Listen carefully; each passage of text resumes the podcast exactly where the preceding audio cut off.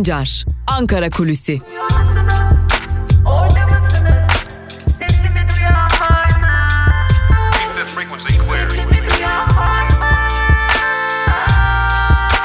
Özgürüz Radyo.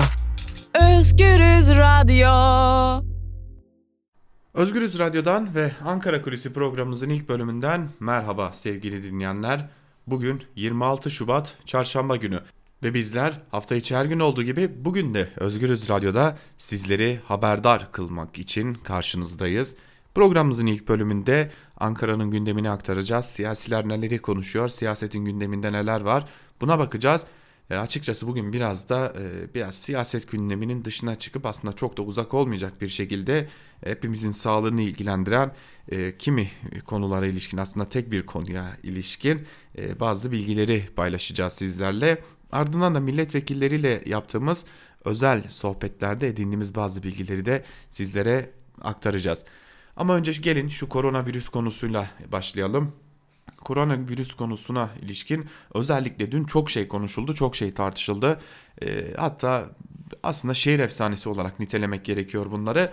Koronavirüs geldi de üzeri kapatıldı, gizleniyor. Aslında koronavirüs var gibi söylemler var. Ee, biz Özgürüz Radyo'da biliyorsunuz evet kulis bilgilerini paylaşıyoruz ancak spekülasyonlara hele ki insan sağlığını ve insan canını ilgilendiren konularda e, ayrı bir özenli davranmamız gerektiğine dair her zaman sizlere bu konuya ilişkin bilgileri paylaşıyoruz. Şimdi dün e, özellikle Ankara'ya koronavirüs şüphesiyle inen uçağın ardından gerek e, bakanlık yetkilileriyle gerek Ankara İl Sağlık Müdürlüğü'nün yetkilileriyle gerekse de Türkiye Büyük Millet Meclisi'nde e, ulaşabildiğimiz kaynaklara kendileri aracılığıyla ulaşabilmek için de ayrıca ekstra kaynaklara görüşmeler gerçekleştirdik ve ee, öncelikle şundan başlamak gerekiyor. Şu an itibariyle Türkiye'de koronavirüs tespit edilmiş herhangi bir hasta bulunmuyor. En azından programımızın yayına hazırlandığı dakika itibariyle herhangi bir koronavirüs vakası Türkiye'ye gelmiş değil. Koronavirüs şüphesiyle e, kimi insanlar 14 gün boyunca karantina altına alınıyorlar ve kan testleri gerçekleştiriliyor. Kan testlerinin gerçekleştirilmesi ardından da hemen elbette ki e, tedavi edildiği gibi bakılıp taburcu edilmiyorlar. Koronavirüsün şüphe e, özellikle kuluçka döneminin 14 gün olması nedeniyle e, kişiler 14 gün boyunca da karantina altında tutulduktan sonra tekrar e, testler yapılıyor ve bu testlerde de eğer bir virüs belirtisi yoksa şahıslar ondan sonra e, taburcu edilebiliyorlar. Açıkçası söylemek gerekirse e, Özgürüz Radyo'nun e, biliyorsunuz ki biz Özgürüz Radyo'da iktidarı eleştirmekten, iktidarın politikalarını eleştirmekten çekinmedik, çekinmemeye de devam edeceğiz. Ancak e, görüştüğümüz Sağlık Bakanlığı yetkilileri, görüştüğümüz e, bazı muhalif gazeteciler de dahil olmak üzere gazeteciler, görüştüğümüz bu konuyu yakından takip eden e, diğer isimlerden aldığımız bilgileri aktarmak gerekirse şu an itibariyle evet son birkaç günde Türkiye'nin bu kriz yönetiminde kimi eksiklikleri oldu. Özellikle İran'a ilişkin İran'da hastalığın çok hızlı bir şekilde yayıldığının ortaya çıkmasına rağmen uçuşların devam etmesi ve birkaç gün sınırdan geçişlere izin verilmesi önemli bir eksiklikti. Ancak e, bunu aktaranlar e, bir noktada daha hemfikirler önlemler ciddi düzeyde yukarıda tutuluyor. Yani önemli bir e, önlem protokolü hazırlanmış durumda ve bu protokolün dışında hareket edilmesine izin verilmiyor.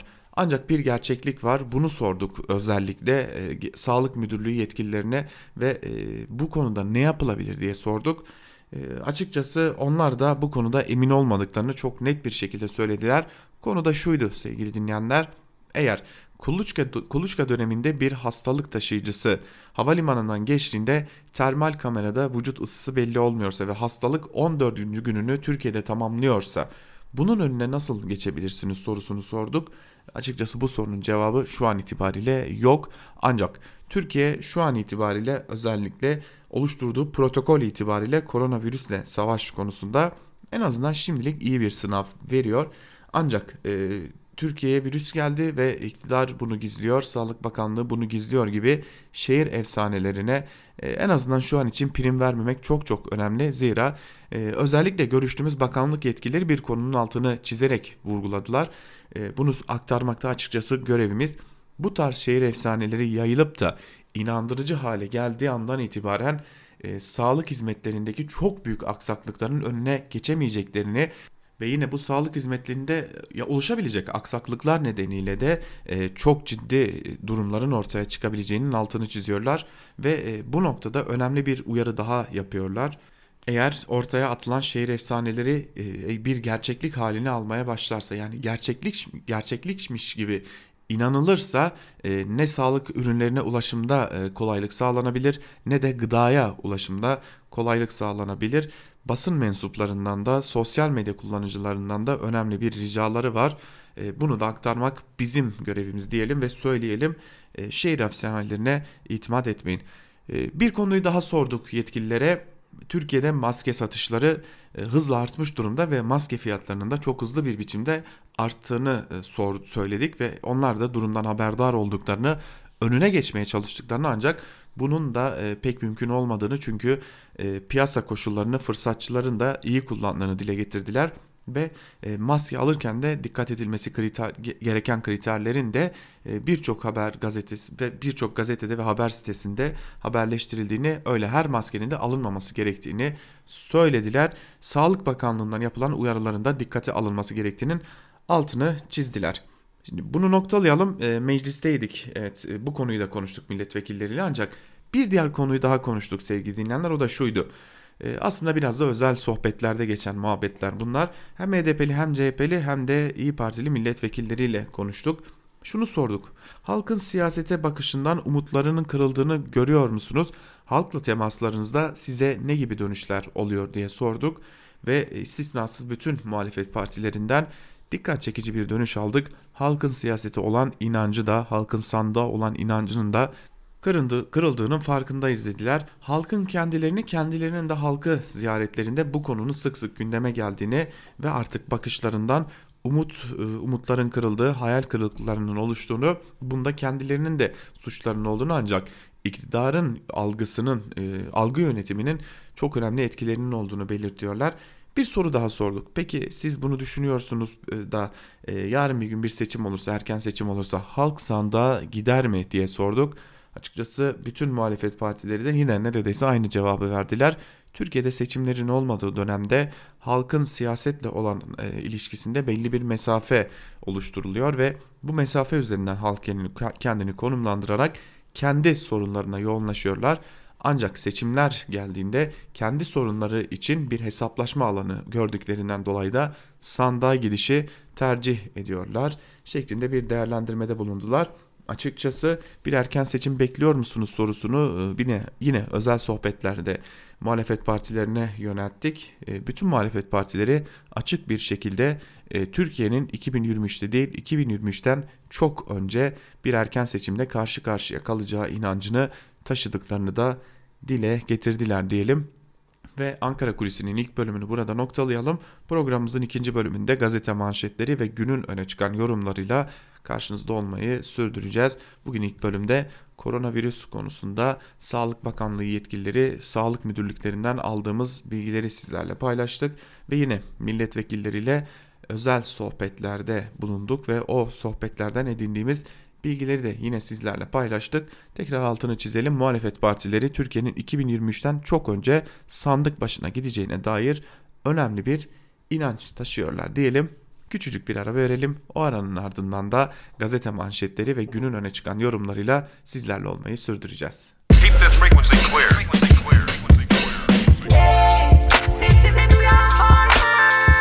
Altan Sancar, Ankara Kulüsi.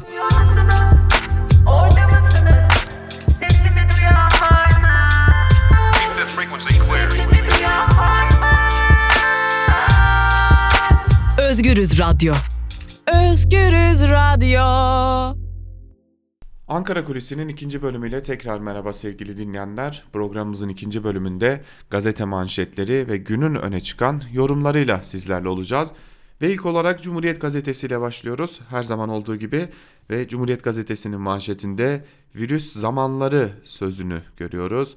Ayrıntılarda ise şu cümlelere yer veriliyor.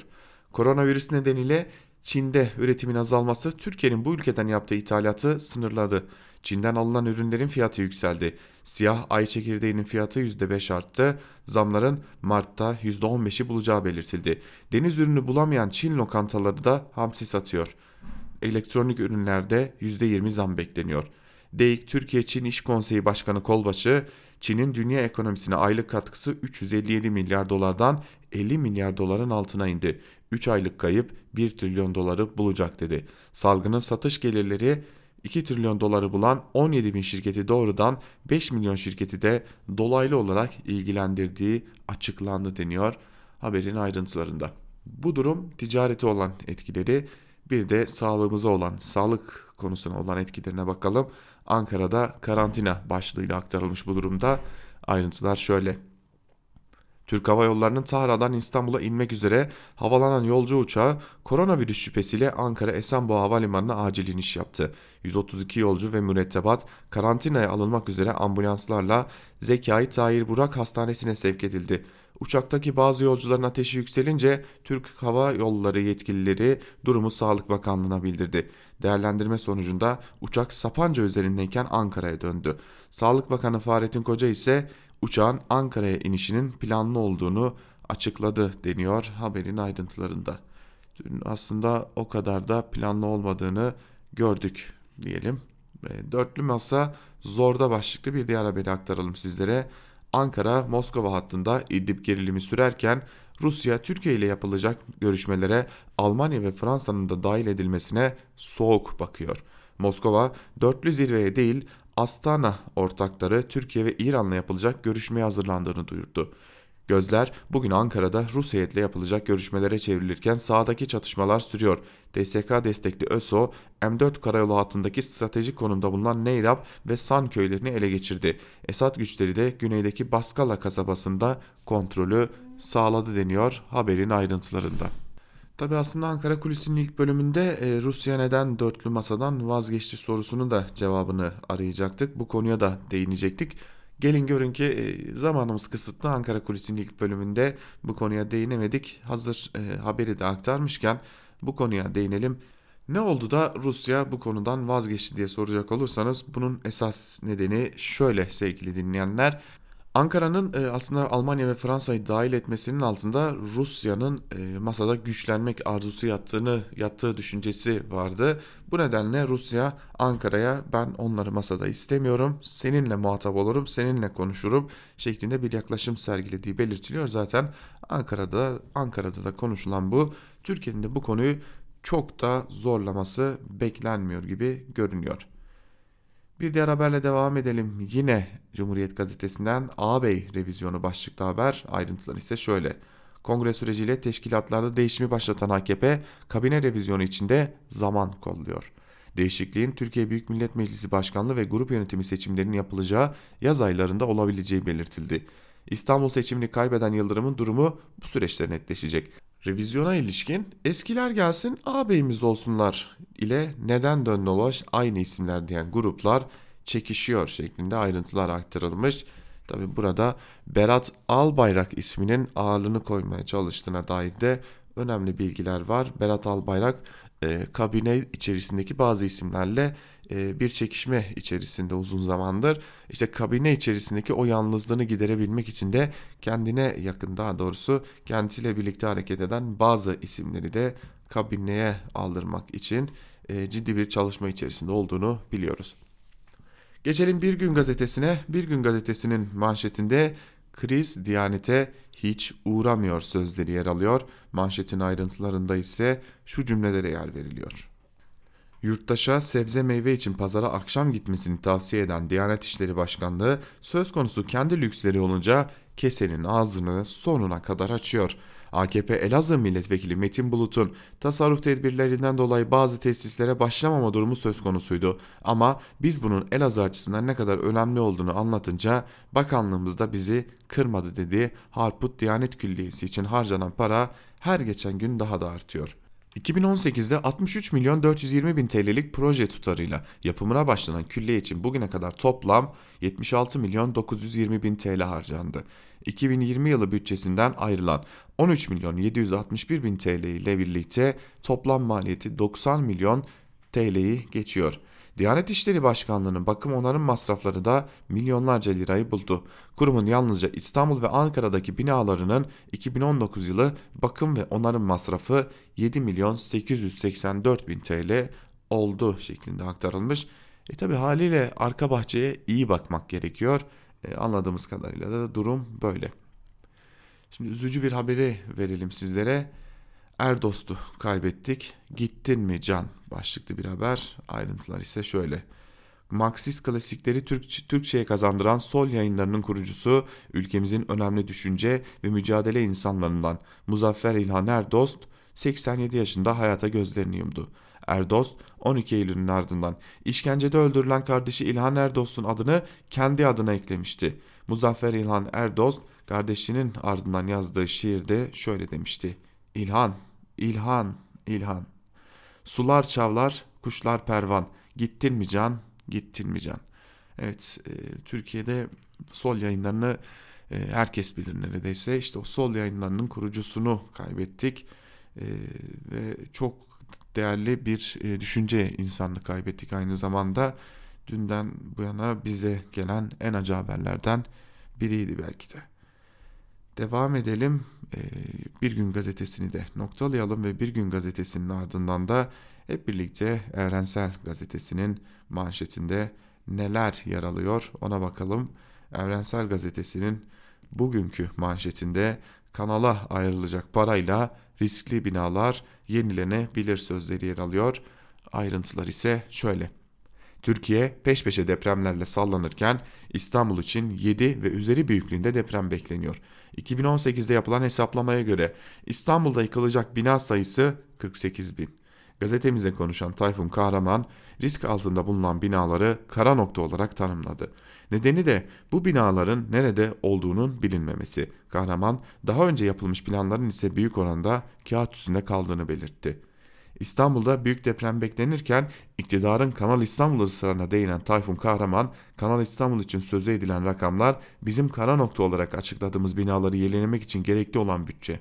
Büyük bir deprem bekleniyorken bütçeyi binaların yenilenmesine mi harcamalı, Kanal İstanbul gibi ne işe yarayacağı belirsiz bir projeye mi? Böyle bir kaynak varsa eğer bu kaynağın kullanılacağı adres İstanbul'da bellidir deniyor haberin ayrıntılarında. Aslında e, dışarıdan baktığınızda yani ülkenin dışından baktığınızda belki de bu ülkede yaşamayan bir dünyalı olarak baktığınızda ve bu haberi okuduğunuzda vereceğiniz ilk tepki şu olacaktır. Kanal İstanbul neden yapılsın ki? Deprem var, insan insan hayatı var. E, bir ülkenin insan hayatına bağlı belki de ekonomisi var. E, herhalde Kanal İstanbul yerine bunu tercih ederler diye düşünürsünüz ancak işte öyle olmayacağını zaten her geçen gün Cumhurbaşkanı Erdoğan ilan ediyor ve biz bunu yapacağız şeklindeki ısrarını sürdürüyor. Bu da e, insan hayatı mı yoksa e, proje mi sorusunun cevabı iktidarda proje olduğunu hepimiz görmüş oluyoruz. Geçelim Yeni Yaşam gazetesine. Yeni Yaşam gazetesinin manşetinde devlet bekler, ölüm beklemez sözleri yer alıyor. Ayrıntılar ise şöyle. Roşlat'ın Hoy köyün kentinde meydana gelen ve Van'ın Başkale ilçesinin köylerinde yıkıma neden olan depremde zarar gören yurttaşlara henüz yeterli yardım ulaştırılamadı. Köylüler özellikle kendileri ve hayvanları için çadır istiyor. Öte yandan bir yurttaşın söyledikleri görevlilerin ne kadar ciddiyetsiz olduğunu gösterdi. Yaralı babası için yardım isteyen depremzede bir TV kanalında şunları anlattı. Enkaz altında babamın kolunu gördüm. Elimle kazdım. Kardeşlerimi çağırdım uğraştık. Babamı sağ çıkardım. Ambulansı aradım. Babam ölüyor dedim. Onlar bizi meşgul etmeyin dedi. Kanlar içinde kaldı. Ben babam ölüyor dedim. Onlar gelmedi. Saat 7'de çıkardım. Saat 10'a kadar kanlar içinde balkonda betonda kaldı. Ambulans yetişmiş olsaydı babam şu an hayatta olacaktı. Evet, dün yine e, deprem konusunda e, çirkin bir şey daha görmüş olduk e, şuydu o da yine HDP'nin yardımları bölgeye gönderilen HDP, HDP'nin yardımları engellendi. E, aslında ne yapmak istiyorlar, nereye varmak istiyorlar, bunun sonucunda ne elde edecekler hepimiz merak ediyoruz. Suyu da çaldılar başlıklı bir diğer haberi aktaralım sizlere. Türkiye'nin 2018'den bu yana ÖSO ile birlikte kontrol ettiği Afrin'in zeytinlerinden sonra şimdi de suyunu Türkiye'ye akıtmaya başladı. Devlet Su İşleri Genel Müdürlüğü yaptığı açıklamada yukarı Afrin Barajı kaynağından alınan suyun kilise bağlandığını açıkladı. Açıklamada 19 milyon metreküp içme suyunun 43 milyon 43 kilometre isale hattı ile kilise getirildiği belirtildi. Öte yandan Türkiye'nin kontrol altında tuttuğu Grisipi'den de 20 bin ton hububatın ithal edileceği açıklandı. Kamu alımları platformunda yayınlanan ihaleye göre ithal edilecek buğday ve diğer hububatın taşıma ücreti olarak 1 milyon 300 bin TL harcanıp TMO'nun Urfa depolarına taşınacağı belirtildi. Merkezi hükümeti, hükümeti tanımayan Türkiye anlaşmaları ÖSO ile yapıyor denmiş bu haberin de ayrıntılarında. Şimdi bir şey kabul edelim zaten ÖSO'cuların maaşını biz ödüyoruz yani bir anlaşma falan yok. Ee, kabul edilecek tek bir gerçeklik varsa o da şudur. Ee, burada Türkiye orada bulunan hububatı da orada bulunan zeytini de orada bulunan suyu da kendi ülkesine alıyor. Bunun adı ilhak etmektir o toprakları ele geçirmektir. Ee, şimdi akıllarda tek bir soru kalıyor haliyle geriye. Türkiye bir gün gerçekten o topraklardan çıkmaya niyetli mi?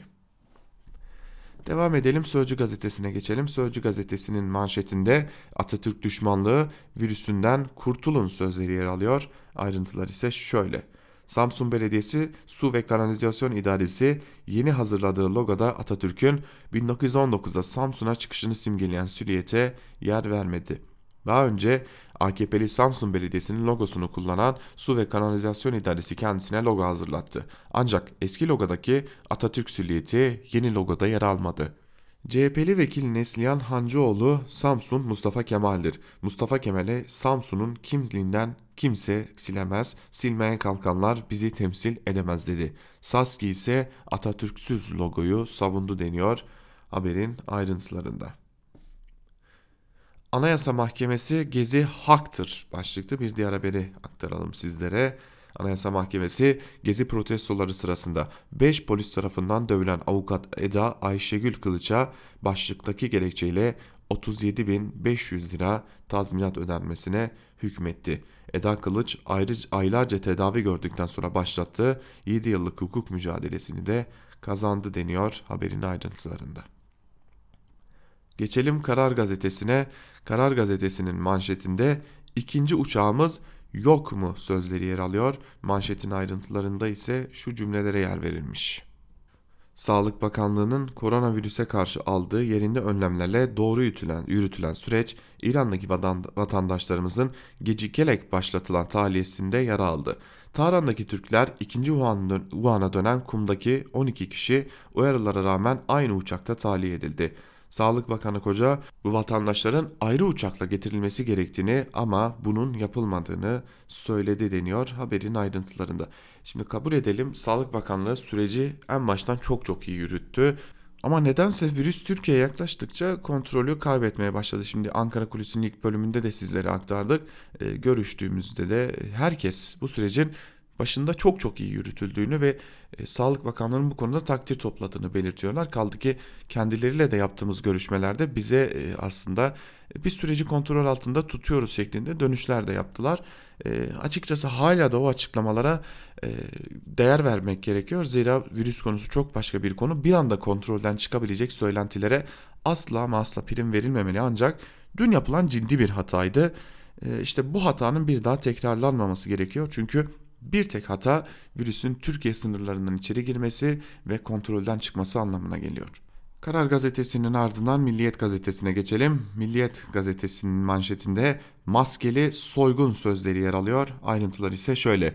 Filtreli maskelerin fiyatları Covid-19 salgının ardından hızla yükseldi. E-ticaret sitelerinde özellikle maskenin tanesini 9 liraya da satan var, 160 liraya da. Normalde 7-8 TL olan maskelerin fiyatı ise 30 TL'ye çıktı deniyor haberin ayrıntılarında. Dün bu konuya ilişkin e, ben ardı ardına e, yaklaşık 10 eczaneyi gezdim. Buna ek olarak da e, bazı depoları aradım. Bazı medikal depolarına kendim gittim. Yine bazı noktalarda e-ticaret sitelerine baktım. Hatta yapı marketlere uğradım. bu konuya ilişkin bir fikir edinmek istedim ve edindiğim fikir şu. Piyasada maskelerin düzeyi azalmadı sevgili dinleyiciler. Öncelikle bunu kabul etmek gerekiyor. Piyasada maske var. Depolar ellerinde tutuyorlar. Hatta marketler hatta eczaneler kendi ellerinde tutuyorlar. İş tam anlamıyla ticarete dönüşmüş durumda. Hatta şunu söyleyelim eczanelere girdiğinizde e, eczanelerin en ön raflarında antidezenfektanlar, atom adı verilen ve soğuk algınlığına iyi geldiği iddia edilen çaylar bu, bu ve benzeri şekiller şekildeki gerçekliği de olup olmadığı çok da belli olmayan şeyler bulunuyor. Ancak anti dezenfektanların fiyatı dahi yükselmiş durumda. E, iş tam anlamıyla ticarete dönmüş durumda. İşte bu noktada hem Ticaret Bakanlığı hem de e, açıkçası Sağlık Bakanlığı buna bir müdahale etmek zorunda. Çünkü bu durum giderek kontrolden çıkmaya başlıyor. Eğer virüs Türkiye'ye gel gelirse bu durumu kontrol etmek hiç mümkün olmayacak bir anda marketleri yağmalayan, bir anda eczaneleri yağmalayan insanlarla karşı karşıya kalırsak da bunun sorumlusu insanlar olmayacaklar. Havalimanında 7-24 mahkeme başlıklı bir diğer haberi aktaralım sizlere. Adalet Bakanlığı yurt dışına çıkış ve girişlerde yaşanabilecek gözaltına alınma, hak ihlallerini önleme ve suçla etkin mücadele için havalimanlarının nöbetçi mahkemeler kurmaya başladı. İlk uygulama Yeni İstanbul Havalimanı'nda hayata geçirildi. Şimdi bu söze bir şey söylersek başımıza bir, bu duruma bir şey söylersek belki başımıza bir şey gelebilir ama yani bu kadar çok o kadar çok daha doğrusu kriminalize ettik ki biz ülkeyi artık havalimanlarına mahkeme kuruyoruz ve hemen orada yargılayıp kararı da vereceğiz tutuklansın mı tutuklanmasın mı yurt dışına çıksın mı çıkmasın mı diye. Geçelim Hürriyet gazetesine. Hürriyet gazetesi Ankara'da TK 879 alarmı manşetiyle çıkmış. Ayrıntılar ise şöyle. 132 yolcusuyla Tahran İstanbul seferini yaparken Esenboy'a inen Türk Hava Yolları'nın TK-879 sefer sayılı uçağı Ankara'da koronavirüs paniğine yol açtı. Sağlık Bakanı Fahrettin Koca uçakla ilgili detayları açıkladı. Uçak Esenboy'a iner inmez özel ekipler 132 yolcu ve 8 mürettebatı muayene etti. Muayeneler, numuneler alındı. 140 kişide ateşi olan yok. 4 hastada öksürük, 2 hastada boğaz ağrısı var. 140 kişiden 47'si Doktor Zekai Tahir Burak Hastanesi'nde, diğerleri de konuk evinde ayrı ayrı odalarda kalıyor. Bakan Koca çift 035'te yaptığı açıklamada şu ana kadar virüs tespit edilmedi dedi şeklinde de ayrıntılar aktarılmış. Ancak 14 gün boyunca da karantinada tutulacak. E, bunun e, anlamı da biliyorsunuz ki ne olur ne olmaz 14 gün kuluçka süresi gerçekliğini de aktarmak gerekiyor. Geçelim Sabah gazetesine. Sabah gazetesi mecbur değil mahkumuz sözlerini manşetine taşımış. İlk defa bir itirafın sözlerinin e, manşette yer aldığını görüyoruz Sabah gazetesinde. Ayrıntıları aktaralım. 911 kilometre sınırımız varken, yüklenmeler ve tacizler olurken biz bir mücadelenin içinde olmaya mecbur değil, mahkumuz. Suriye'de Rusya rejim güçlerine yüksek düzeyde destek veriyor. Bütün bu tacizler sınırımıza yüklenmeleri neyle izah edeceğiz? Biz bu mücadelenin içinde olmayacağız, ya, olmayacağız da başkaları mı olacak? Muhalefet gidip Esad'la görüşeceksin diyor. Bu nasıl muhalefet? Milyonlar ülkesini terk ediyor. Bay Kemal bunun hesabını sormuyor. Kalkıp bize de akıl veriyor. O aklı kendine sakla. Bu sözler AKP'li Cumhurbaşkanı Erdoğan'a ait. Tabi burada şunu sormak gerekiyor. E, milyonların Suriye'den ayrılmasında bizim sorumluluğumuz nedir? Kılıçdaroğlu teröriste saygı duruşunu açıklasın başlıklı bir diğer haberi aktaralım. HDP kongresinde İstiklal Marşı okunmadı, ölü teröristlere saygı duruşunda bulunuldu. MHP lideri Bahçeli, CHP'nin de temsilci gönderdiği kongrede yaşanan alçaklığa sert tepki gösterdi. Merak etmesin e, Sabah gazetesinin dahi alçaklık olarak tanımladığı o konuya ilişkin bir siyasi partinin kongresine ilişkin soruşturmalar da başlatıldı. 14 gözaltı da var. Ee, en azından HDP ile ilgili bir kapatma dosyası hazırlığı olduğunu biliyoruz. Bunu da oraya ekleyebilirsiniz. Belki bir gün o kapatma dosyasını işleme sokmak isterler. E, çünkü eğer olası bir seçimde baraj altı kalmayacağını ve e, aksine AKP'nin çoğunluk olamayacağını gördüklerinde o dosyanın da işleme alınmayacağını söylemek pek de mümkün değil. Geçelim Yeni Şafak'a. Yeni Şafak'ın manşetinde İran'da virüs kaosu sözleri yer alıyor. Ayrıntılar ise şöyle. İran'da ilk olarak kumda görülen virüs kısa sürede tüm ülkeye yayıldı. Mücadelede aciz kalan hükümet 11 eyaletteki vatandaşlarından sokağa çıkmamalarını istedi. Meclis okulları tatil ederken Milli Eğitim Bakanlığı buna karşı çıktı. Sağlık Bakan Yardımcısı İreç Heririç, Herirçi'de de virüs tespit edildi. kumdaki türbeler virüs tehlikesine rağmen dezenfekte edilerek yeniden ziyarete açıldı. Ziyaretçilerin türbeye el sürüp demirleri öpme geleneğine devam etmeleri dikkat çekti. İran uzmanı Elyar Türker virüsün haftalar önce İran'a sıçradığını ancak seçimler dolayısıyla gizlendiğini söyledi deniyor haberin ayrıntılarında. Orta Doğu'ya hoş geldin sevgili koronavirüs demek gerekiyor sanırım. Zira Orta Doğu'ya virüs gelince işte böyle karşılanıyor. Bizim seçimimiz var diye karşılanıyor. Belki de biz de e, ilerleyen zamanlarda virüs e, ülkemize geldiğinde şu an harpteyiz diye karşılayabiliriz. E, biraz üstünü örtmek gerekebilir bizim için de. Yeni Akit'e geçelim. Yeni Akit'in manşetinde ise hakimi, Kemalist, savcısı, FETÖ'cü sözleri yer alıyor. Ayrıntılar ise şöyle. Uydurma delillerle müebbet hapse mahkum edilip yeniden yargılama sonucu özgürlüğüne kavuşan Eyüp Etemköylü 28 Şubat sürecinde hukukun ayaklar altına alındığını söyledi. İşlemedikleri suçların tehdit ve işkencelerle kendilerine isnat edildiğini belirten köylü, biz yargılamayan mahkemenin başkanı Kemalist, savcısı ise FETÖ'cüydü deniyor. Ee, bakalım neden yargılanmış haberin ayrıntılarında bu bilgiye yer verilmiş mi diye baktığımızda haberde görmüyoruz ancak yaptığımız araştırmalarda bu konunun İbdace'ye dayandığını görüyoruz. Bunu aktaralım. İbdace'nin de ne olduğunu herhalde anlatmaya pek de gerek yok diyerek gazete manşetlerini noktalayalım ve birlikte günün öne çıkan yorumlarında neler var onlara bakalım. İlk olarak Habertürk'ten Muharrem Sarıkaya'nın panik virüsü başlıklı yazısının bir bölümünü sizlerle paylaşalım. Koronavirüs Çin'de ortaya çıktığından düne kadar kendi mecrasında iyi yönetildi. Toplumu sakinleştiren ancak kendi vatandaşına da sahip çıkan Sağlık Bakanlığı algısı yerleşti, takdirde topladı. Ancak İran'da virüse rastlanmasından bu yana yaşananlar her nedense başta yakalanan ivmeyi bozdu. Hatta dün tam anlamıyla bakanlığın bakanını ardından hükümetin bakanını en sonunda ise bakanın her ikisini yalanlayıp başa dönüldüğünü, dönüldüğü bir döngüyü ortaya koydu. THY ise bunun bir yerinden olaya dahil olmak zorunda kaldı. Yarınki uçuşun kaldırıldığı açıklandı. Gün içinde yaşananları sıralamak gerekirse her şey Tahran'dan kalkan uçaktaki 132 yolcudan 7'sinde yüksek ateş tespit edilip öksürdükleri de belirlenince koronavirüs dolayısıyla Ankara Esenboğa Havalimanı'na acil iniş yaptırıldığı haberiyle başladı.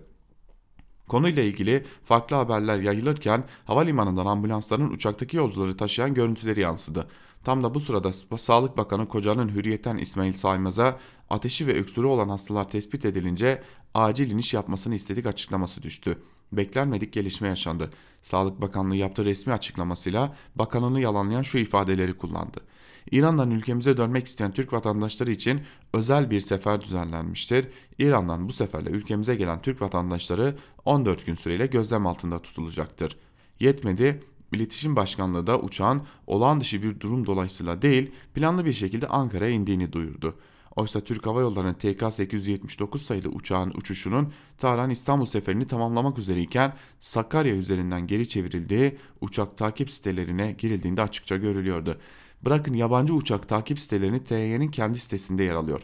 Bakan Goca da akşam saatlerinde düzenlediği basın toplantısında bu gerçeğin ardında durdu. Uçağın İstanbul'a gitmekteyken zorunlu inişini Ankara'ya yaptırdıklarını bir daha açıkladı.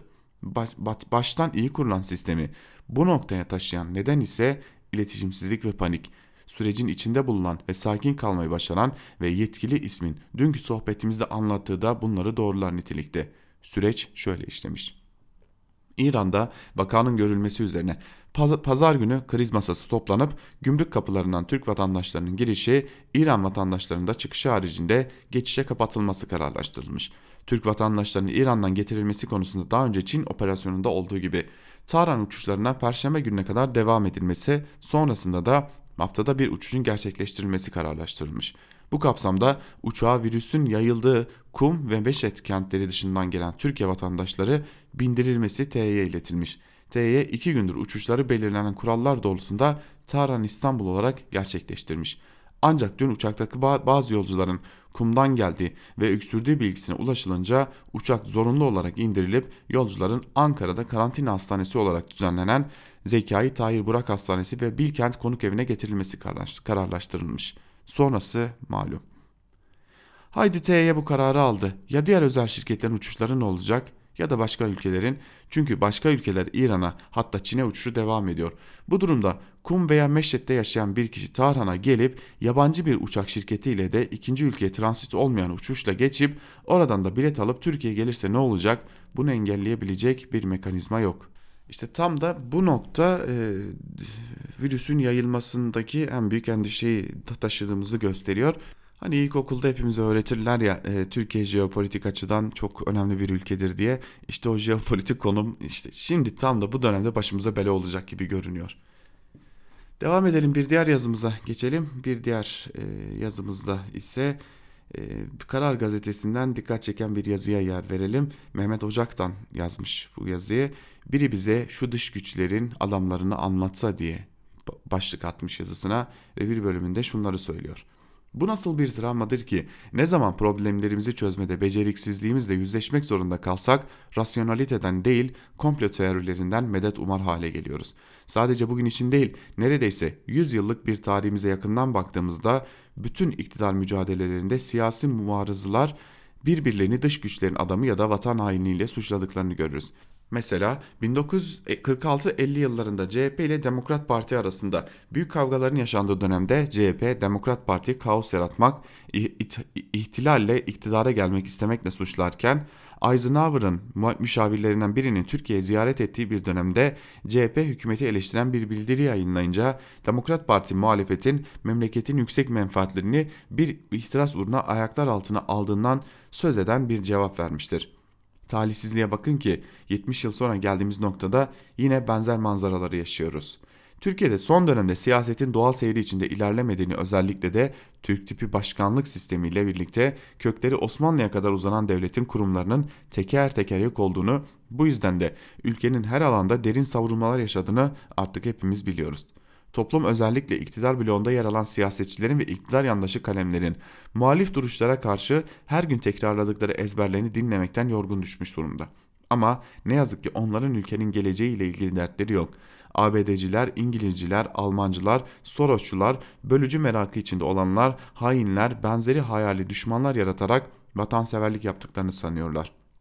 Mesela son günlerde 11. Cumhurbaşkanı Abdullah Gül'ün karara verdiği röportaj üzerinden başlatılan itibarsızlaştırma kampanyası bu konuda ibret verici bir örnek. İşte tam da bu noktada Abdullah Gül'ün nasıl İngilizce, Amerikancı olduğuna yakından bakmakta fayda var. Hafızlarımızı tazeleyelim ve meşhur Mart tezkeresini hatırlayalım. Dönemin Başbakanı Abdullah Gül 25 Şubat 2003'te Irak krizi konusunda hükümet tarafından meclise sunulan Türk Silahlı Kuvvetleri'nin yabancı ülkelere gönderilmesi ve yabancı kuvvetlerin Türkiye'de bulunması için hükümete yetki verilmesine ilişkin Başbakanlık tezkeresi reddediliyor. Unutmayalım 1 Mart tezkeresi bugün Amerikancı, bir İngilizce yaftalarıyla itibarsızlaştırılmaya çalışılan Abdullah Gül'ün gayretleriyle reddedilmişti. Aslında meselenin özeti şu, Amerika ve Avrupa ile ilişkilerin geliştirilmesini hatta derinleştirilmesini istemi isteyebilirsiniz. Esas önemli olan ülkenin çıkarları söz konusu olduğunda nasıl ve nerede durduğunuzdur diyor Mehmet Ocak'tan ve Abdullah Gül'ün Abdullah Gül için bir savunma pozisyonu alıyor. Devam edelim gazete duvara geçelim. Gazete duvardan yüze vurur ifadesi başlıklı Kemalcan'ın yazısının da bir bölümünü sizlerle paylaşalım. Cumhurbaşkanı Erdoğan yurt dışı gezisi öncesinde havaalanında basın toplantısı düzenliyor. Bir gazeteci Türkiye'nin Suriye, Suriye'den Libya'ya savaşçı transferini ve birkaç tane şehit sözleri üzerine sorular soruyor. Erdoğan'ın bu soruları dinlerken ve bunlara cevap verirken cevap değil karşılık demek lazım yüz ifadesinden rahatça izlenebileceği video görüntüleri medya ve sosyal medyada dolaşımda.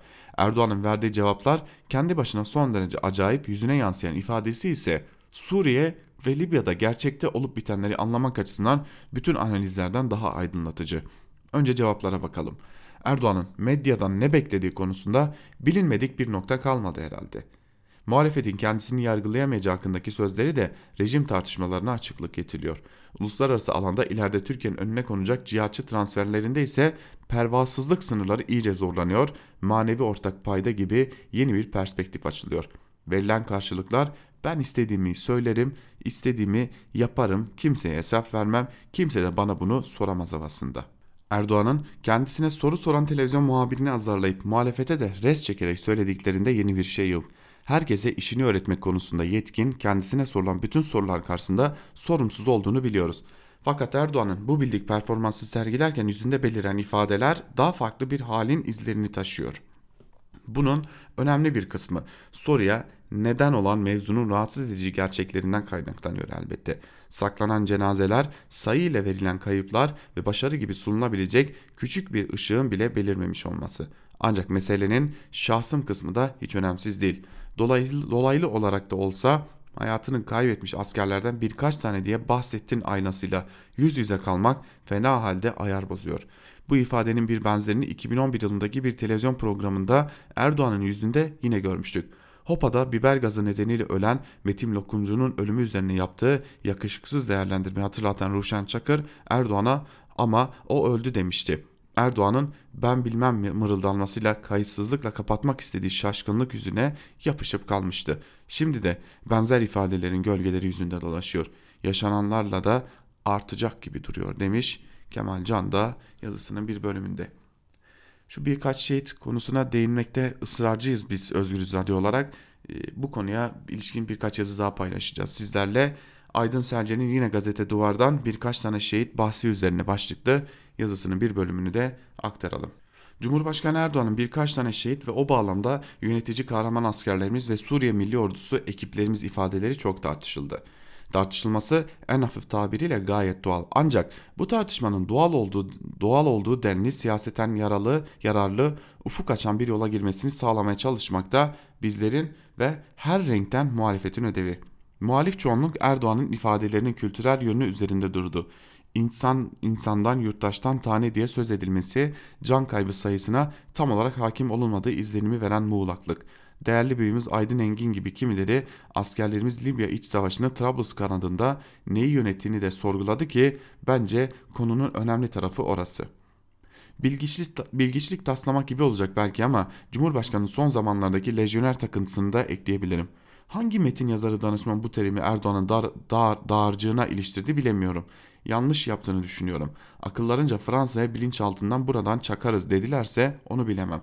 Esasen mefhumu muhalifiden gelirsek Suriye Milli Ordusu ve benzerlerinin bugün Libya'da yarın başka yerde yararlanılacaksa yabancılar lejyonu üzerine çalışılabilecek geçerli bir model de olabilir. İşte mesele de burada. Bir model belirleyip üzerinde çalışmak, bir strateji belirleyip uygulamak. Eğer ulusal haber alma örgütümüzün eylem kol, kolu üzerinden sınır ötesi hatta deniz aşırı bir operasyon yürütüyorsanız bunun temeli tümüyle yalanlanabilir olması.'' Vekil savaşı derseniz o başka. Wagner gibi özel şirket üzerinden paralı askerlik yaptıracaksınız o da başka. Wagnervari bir şirketle devletinizin resmi haber alma kurumu arasında yasal çerçevede birçok perdeli emir komuta zinciri yahut eş güdüm düzeneği kuracaksınız o da başka. Yok devlet rutin dışına çıkar kafasını bir yandan bırakmadan diğer yandan iç siyasete şehitlik edebiyatının ekmeğini yemekten de feragat etmeden dönüp dolaşıp asker ne derse o zihniyetini döneceksiniz o daha başka.'' Eğer bir gün kaygılanmak gerekiyorsa o gün bugündür. Moskova'nın Ankara'yı Ankara'yı istişarelerle oyalaması, dörtlü İstanbul formatında Almanya ve Fransa ile birlikte Türkiye ile aynı masaya oturmaktan kaçınıp üçlü Astana formatında İran'ın yanına alarak Türkiye'nin karşısına çıkmaya, çıkmaya, çıkmaya ise kapı açması durumun vahametini teyit eder niteliktedir. Eğer Erdoğan M4 karayolunun denetimini Esad'a ve TSK gözlem noktalarını da yerinde bırakarak sınıra 15 kilometre uzaklıkta bir dilime çekilmeyi zemin alan bir uzlaşıya yanaşmayacaksa ki yanaşacağına dair en ufak bir belirti yok. Savaş kaçınılmaz görünüyor demiş yazısının bir bölümünde e, dış politikaya değinip e, bir de bu şehitler söylemine kullanılan kavramlara değinmiş ve sonunda da e, acı haberi vermiş diyebiliriz. Evrensel Gazetesi'nden Fatih Polat'la devam edelim. Bir yönetme söylemi olarak şehitlik başlıklı yazısının bir bölümünde Polat ise şunları aktarıyor. Savaşlarda şehit haberlerinin hep o savaşların karar alıcı mekanizmalarında söz hakları olmayan yoksulların ocağına ateş gibi düşmesi bu kavramın sınıfsal bağlamlarını açığa vururken kavramın ağırlığı ile kullanılma biçiminin kolaylığı arasındaki ters ilişkinin de sorgulanmasını gerektiriyor şehitlik kavramı bir dava uğruna canını feda etme bağlamında farklı kesimler tarafından da kullanılıyor. Ancak biz köşe yazısının sınırlılığı içinde burada yönetme pratiği içindeki özellikleriyle kendimizi, kendimizi sınırlayacağız. Şehitlik kavramının yönetenlerce zikredilme kolaylığı ile onu doğrudan yaşayanların hayatlarındaki ağırlığı arasındaki mesafe yıllar içinde bu kavramın gelişi güzel kullanımına karşı bir tepkiyi de gündemine getirdi, gündemimize getirdi. Yakın tarihimizden sadece iki haber örneği vereyim. Şehit Yüzbaşı'nın Yarbay ağabeyi isyan etti.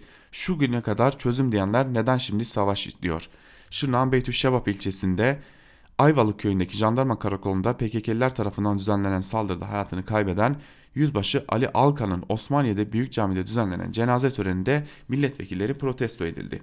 Özellikle uzun yıllardır can kayıpları ile sonuçlanan Kürt sorunu ile bağlantılı savaş açısından çok sayıda haber örneğiyle hatırlayabileceğimiz bu tepkiler şehitlik kavramını öne çıkaran ve ona yol, yol veren politikaların sorunları ile doğrudan hayatlarında yaşayanlar arasındaki farkın çok açık ifadesidir. Dağıtmadan yeniden konumuza dönersek, AKP'nin son dönemiyle birlikte şehitlik referansının istiklal bağından sınır ötesine taşınan ulusal çıkar referansına doğru evriltilerek yeniden inşa edildiğini görüyoruz. Daha öncesinde NATO için Kore'ye asker gönderme politikasıyla başvurulan bu yöntem AKP iktidarı tarafından bir rutine dönüştürüldü. Erdoğan'ın Libya'da yaşamını yitiren asker haberlerinin ardından dile getirdiği Libya'da birkaç tane şehidimiz var, şehitler tepesi boş kalmayacak sözleri istisnai bir dil sürçmesi değildi. 15 Temmuz darbe girişiminin ardından Boğaz Köprüsü'ne 15 Temmuz Şehitler Köprüsü adısının, adının verilmesi ve yine birçok başka durak sokak adına yine şehit ifadesini görmek gündelik hayatımızın çok sık karşılaştığımız bir göstergesi haline geldi. Cumhuriyetin başında yurt savunması bağlamında meşrulaştırılan şehitlik kavramı bugün artık iktidar bekası ve onun politik hedeflerinin dolaysız sonuçlarını onaylanması, onaylanmasının dini, milli ve tarihsel referanslarla desteklenen örtüsüne dönüştürüldü. Özetle bir yönetme pratiğinin bayrağında bugün bu kavram yazıyor. Şehitlik. Daha doğrusunu biz söyleyelim belki de bir ekleme yapalım Fatih Polat hocamıza. Ee, ülkede aslında insan canıyla ülkede iktidarda kalma mücadelesi de denilebilir belki de yaşadığımız bu sürece.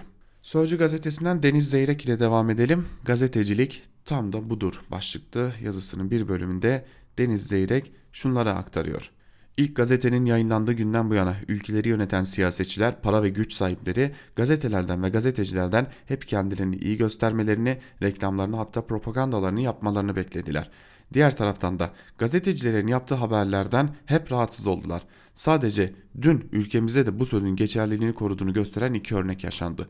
İlkinde Cumhurbaşkanı Tayyip Erdoğan kendisine muhalefet birkaç tane şehidimiz var ifadesine tepki gösteriyor diyen Fox muhabirine Fox önce gazete olsun yalan haber üretmeyi bıraksın karşılığını verdi. İkincisinde de CHP Genel Başkan Yardımcısı Oğuz Kağan Salıcı kendisine İçişleri Bakanı Süleyman Soylu'nun CHP lideri Kılıçdaroğlu'na sorduğu soruları anımsatan CNN Türk muhabirine yanıt vermek yerine şunları söyledi. Siz Cumhurbaşkanı'na gidip Kılıçdaroğlu böyle sorular sormuştu. Yanıtınız var mı diye sorabiliyor musunuz? Soru soran iki gazeteciyi de tanırım. İşlerini namusuyla yapan gazetecilerdir. İkisinin de sorduğu sorular gazetecilik sınırları içindedir. İki siyasetçinin rahatsız eden sorular karşısında başvurduğu yöntem de aynı. En iyi savunma saldırıdır. İki şehidimiz var varken birkaç tane şehidimiz var ifadesinin kullanılması büyük ihtimalle Cumhurbaşkanı Erdoğan'ın kendisini de rahatsız etmiştir. Ayrıca Cumhurbaşkanı'nın ifadesini ve o ifadeye gösterilen tepkileri anımsatması karşısında duraksaması ardından Fox haberi hedef, hedef alması kullandığı ifadeyi savunmakta zorlandığını gösteriyor. Oysa Libya'da ya da İdlib'de yaşananları en iyi bilen Cumhurbaşkanıdır. Haliyle bu konulardaki soruların da birinci muhatabıdır. Benzer şekilde Oğuz Kansalıcı da CNN Türk muhabirinin sorusuna pekala yanıt verebilecekken gazeteciye hedef alarak Erdoğan'la aynı duruma düşmüştür. Bir bakanın iddialarını muhatabına sormak da gazetecinin hem hakkıdır hem görevidir. İster iktidarda ister muhalefette olsun siyasetçiler gazetecilerin kendileri için rahatsız edici gerçeklerin peşine düşmesini kabul etmek zorundadırlar. Sorulara verebilecekleri haklı cevaplar varsa, yaptıklarının doğruluğuna güveniyorlarsa, gazetecilerin yaptığı işten korkmalarına, sorduğu sorulardan rahatsız olmalarına gerek yoktur. Neticede gazetecilik birilerini rahatsız eden haberleri yapmak, soruları sormaktır diyor Deniz Zeyrek de yazısının bir bölümünde. Biz de Zeyrek'in yazısıyla Ankara Kulisi programını noktalayalım ancak noktalamadan e, önemli bir konuya değinmek gerekiyor. E, son günlerde aslında çok uzun bir dönemdir belki de böyle ancak son günlerde bu yeniden arttı. Kaba tabirle söyleyeceğim için de siz değerli dinleyicilerimizden özür diliyorum ancak e, bunu başka türlü anlatmanın bir yolunu da bulamıyorum. Gazetecilere ayar verme hevesi gazetecileri fırçalama hevesi, gazetecileri küçük düşürmeye çalışma hevesi, çalıştıkları medya kuruluşlarından dolayı çalıştıkları medya kuruluşunu da belki küçük düşürme arzusundan dolayı e, ya da o gazetecinin imza attığı bir bazı haberlerin herhangi birini daha önce rahatsız etmiş olmasından kaynaklı olarak gazetecilere bu denli saldırgan tutumlardan artık siyasiler vazgeçmelidir. Ben yıllardır Ankara'dayım. Ankara'da e, siyasilerle e, çalışıyorum, siyasetçilerle konuşuyorum. İşim bu. Ancak e, biz bile e, siyasetçilerin bazı tutumlarından rahatsız olabiliyoruz. Artık e, Türkiye'de siyasetçiler gazetecilere ayar vermekten, gazetecilere işlerini öğretmekten ve gazetecilerin işlerine burunlarını sokmaktan vazgeçmelidirler. İktidar gazeteciliğe ve gazetelere müdahaleden vazgeçmelidir. Muhalefet de iktidara benzemekten vazgeçmelidir. Yani burada benim benim açık bir biçimde muhalefete de bir isyanım var. Zira e, yeri geldiğinde muhalefetle görüştüğümüzde onu yazma, bunu çizme. E, eğer röportaj yapıyorsak da röportajı bitirdikten sonra bana da gönderirsen bir göz atayım. Ondan sonra yayınlayalım gibi bir takım heveslere nedense son dönemlerde muhalefet de girmeye başlamış durumda. Ha, eğer e, konuştuğunuz gazeteciye güvenmiyorsanız konuşmayacaksınız. Bu ayrı bir konudur. Ama gazeteciye güvenip konuşuyorsanız ve kaydınız ses kaydıyla bir, şey, bir, bir, bir biçimde o söyledikleriniz artık gazetecide ise bırakın da gazeteci de işini yapsın. Çarpıtıyorsa tekzip metni yayınlarsınız, yalanlama yaparsınız. Eğer bir çarpıtma yoksa gazeteci haberini yayınlamadan önce bana getir demekten de vazgeçin. Son dönemde Ankara'da muhalefet arasında yayılan bu hastalığı da artık e, görmek gerekiyor ve muhalefetin de bu hastalıktan vazgeçmesi gerekiyor diyelim ve Ankara kulisini burada noktalayalım. Günün ilerleyen saatlerinde haber bültenlerinde gelişmeleri aktarmak üzere karşınızda olmayı sürdüreceğiz. Ancak şimdi sözü ve yorumu genel yayın yönetmenimiz Can Dündar'a ve Özgür Yorum'a bırakalım. Özgür Radyo'dan ayrılmayın. Hoşçakalın.